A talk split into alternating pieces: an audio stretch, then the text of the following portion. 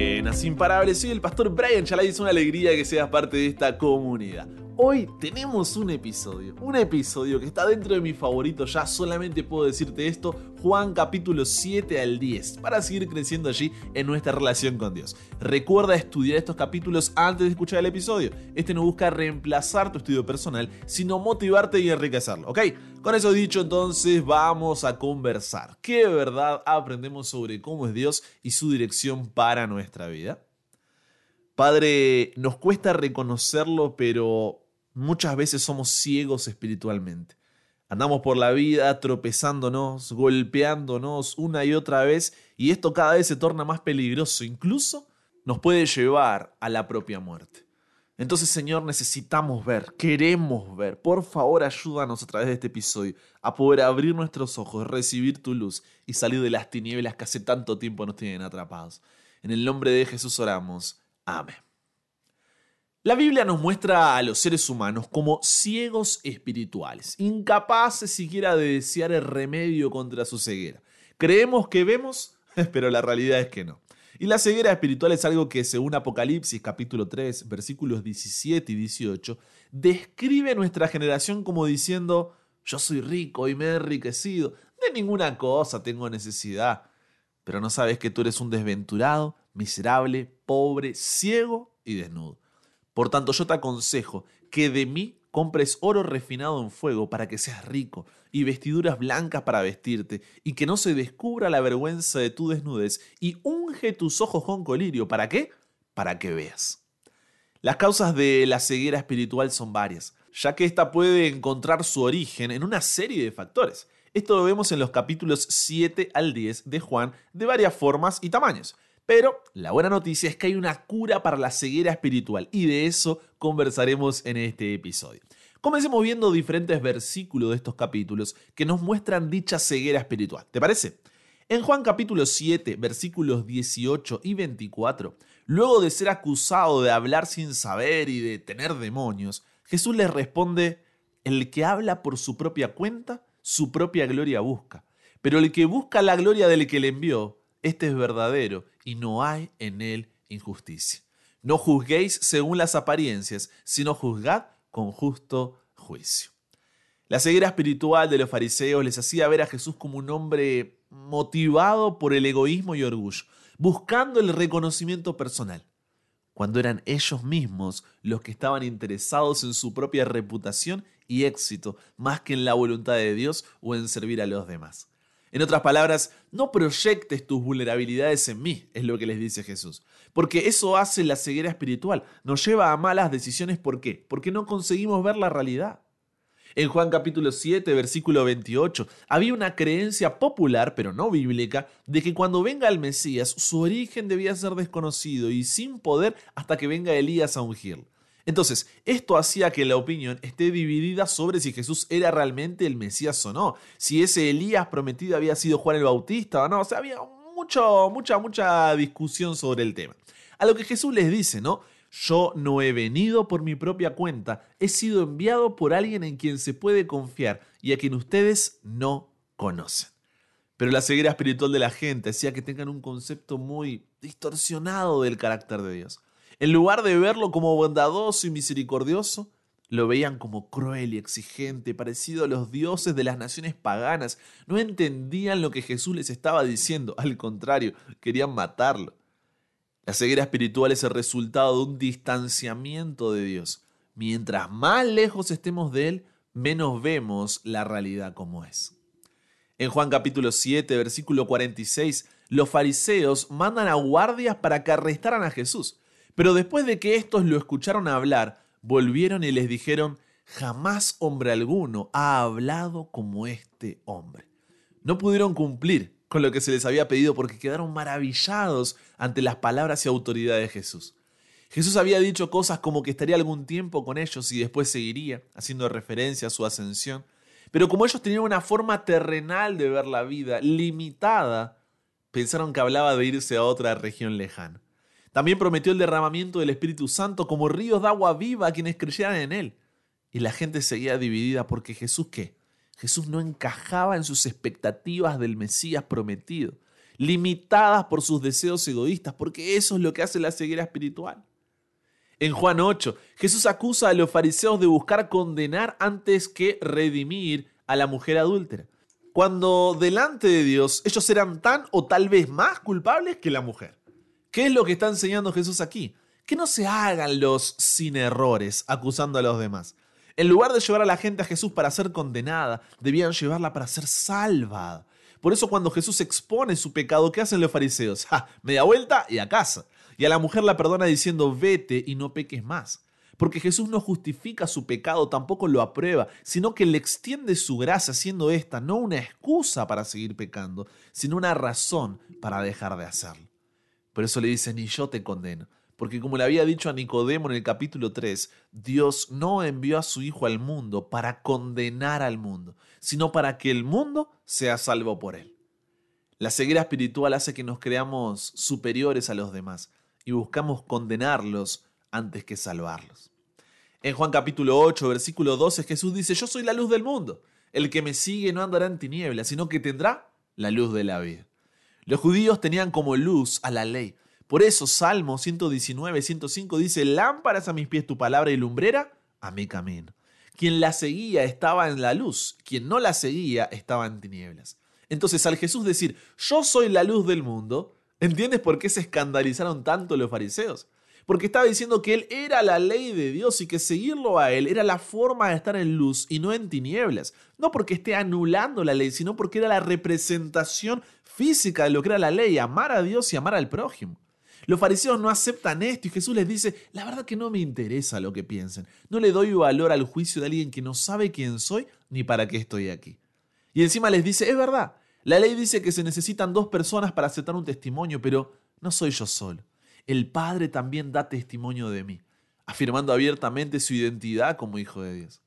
Pero aunque Jesús estaba revelando con nombre y apellido, vamos a decirlo así, la ceguera espiritual hacía que en lugar de postrarse y adorarlo, siguieran buscando la forma de matarlo, porque su luz exponía sus tinieblas. En Juan capítulo 8, versículo 18, luego de basar su autoridad en su Padre, Jesús les dice, no van a entenderlo ahora.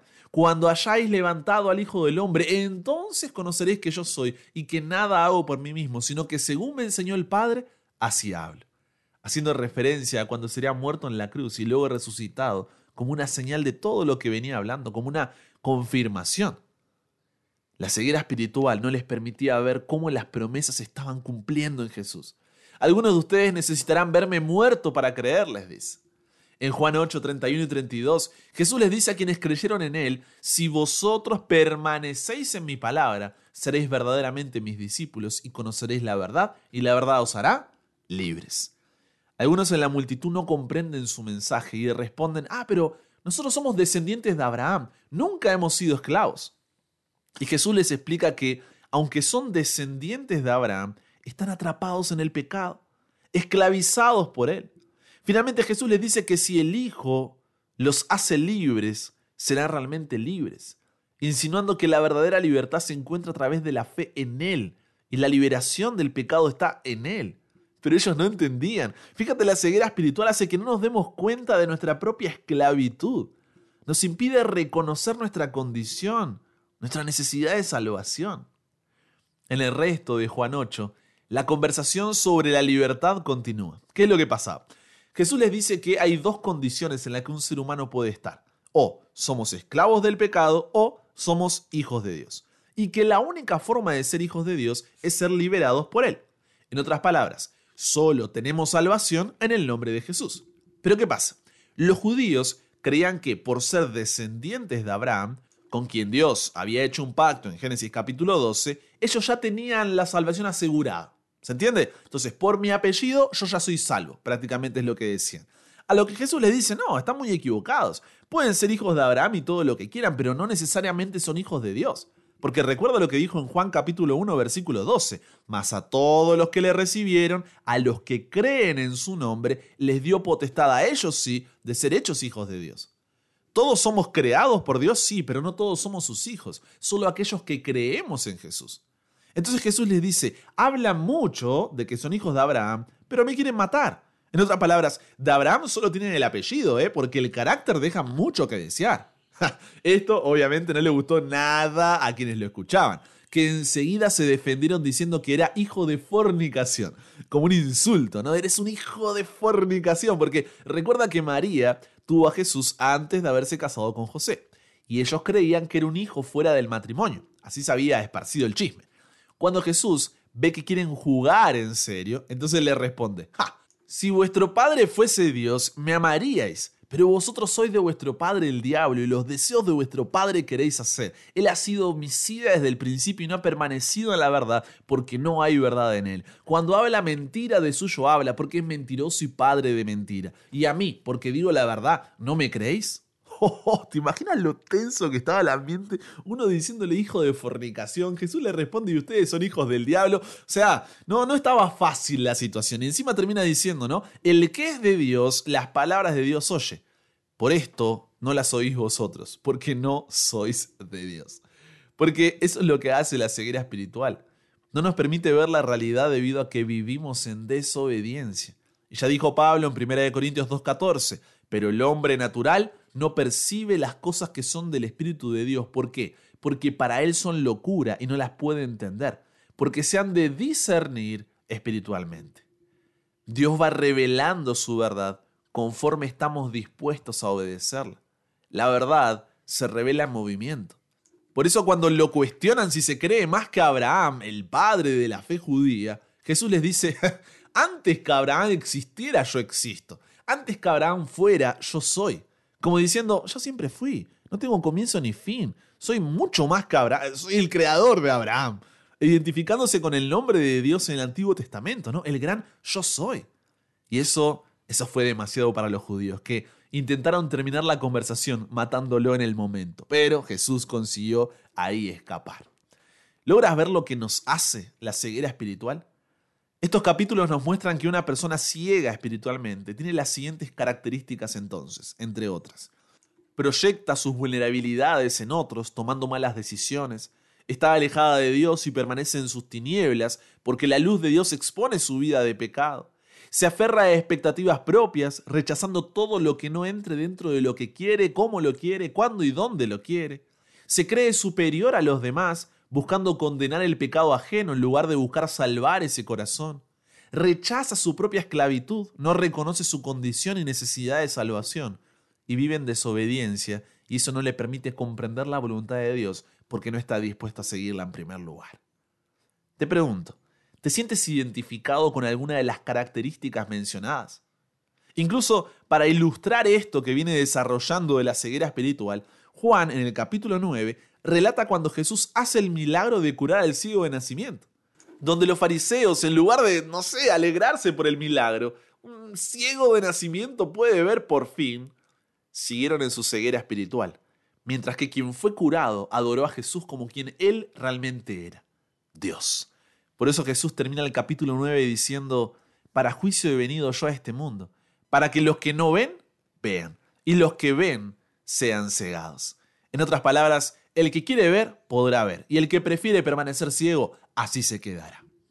La pregunta entonces es, ¿hay cura para la ceguera espiritual?